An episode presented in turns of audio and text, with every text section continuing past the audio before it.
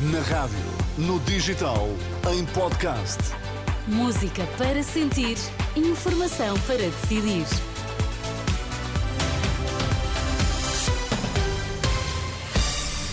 Títulos em destaque. Bom dia. Bom dia. Os dois candidatos à liderança do PS garantem que o combate à corrupção é uma prioridade. No futebol, o Porto venceu e igual ao Sporting no primeiro lugar do campeonato.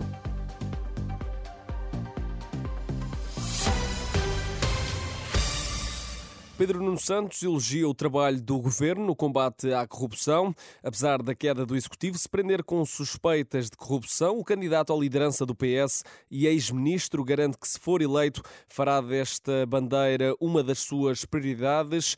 Pedro Nuno Santos argumenta que tem sido o PS a fazer avanços nesta matéria. A legislação que permite de forma mais eficaz combater a corrupção, ela é na sua quase totalidade da responsabilidade de governos do PS, aliás liderados pelo próprio António Costa e pela sua iniciativa. O compromisso do Partido Socialista com o combate à corrupção é um compromisso que não é de agora, é um compromisso de sempre e obviamente que será um compromisso de futuro.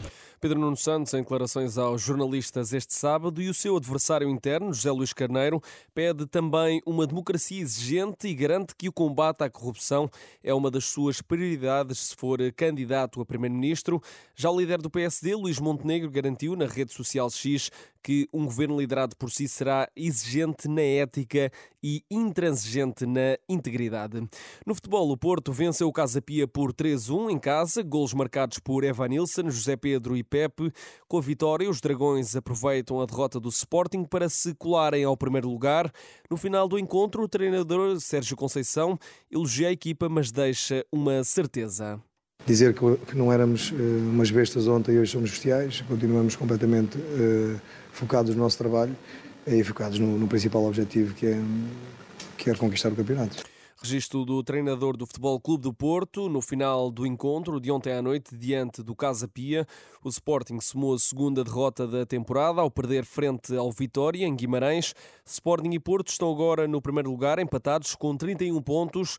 Em terceiro está o Benfica com menos um ponto e o Braga continua na perseguição a apenas dois pontos do topo da tabela. A guerra entre Israel e o Hamas pode acabar em fevereiro, de acordo com o jornal israelita Jerusalem Post. Este é um cenário equacionado por altos funcionários das forças de defesa israelitas.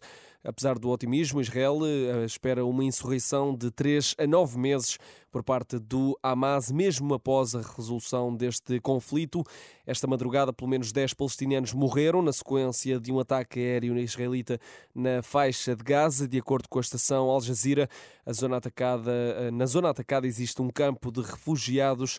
Há também relatos de feridos em consequência deste bombardeamento. O pensamento crítico desmonta o populismo, é essa a convicção da nova presidente do Centro de Reflexão Cristã. Assinalam-se este domingo os 75 anos da proclamação da Declaração Universal dos Direitos Humanos.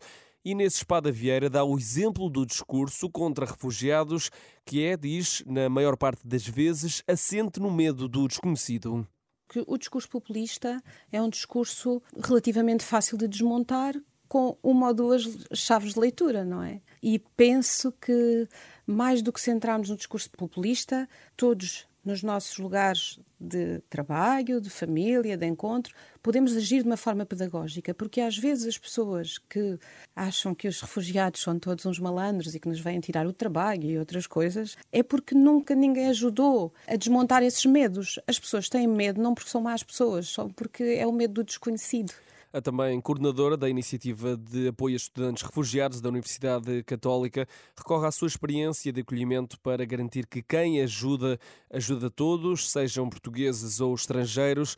É uma entrevista Renascença Eclésia para ouvir em antena pelas 10h30 da manhã e que ficará também disponível na íntegra em rr.pt. A ideia deste ano é alertar para o tráfico humano. É inaugurado hoje o Presépio Vive de Priscos, em Braga.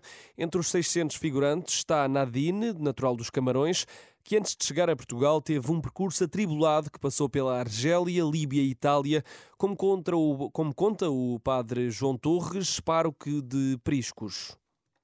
Ao chegar à Argélia, eh, não era uma promessa de trabalho digno, foi para uma casa de alterne. O companheiro atual que ela agora tem, conheceu e ajudou-a a fugir para a Líbia. Na Líbia, ela foi raptada por guardas prisionais. Companheiro que tem eh, teve que pagar uma caução de mil euros. E depois conseguiu fugir nestes navios até chegar a Lampedusa, onde foi salva por um navio humanitário. A Itália recusou a entrada dela em Itália e Portugal acolheu-a de braços abertos.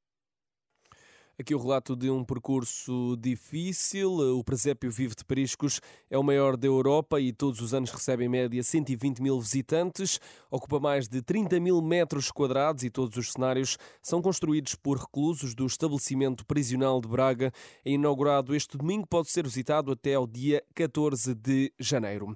Eu sou o Tomás Anjinho Chagas. A informação está sempre atualizada em rr.pt.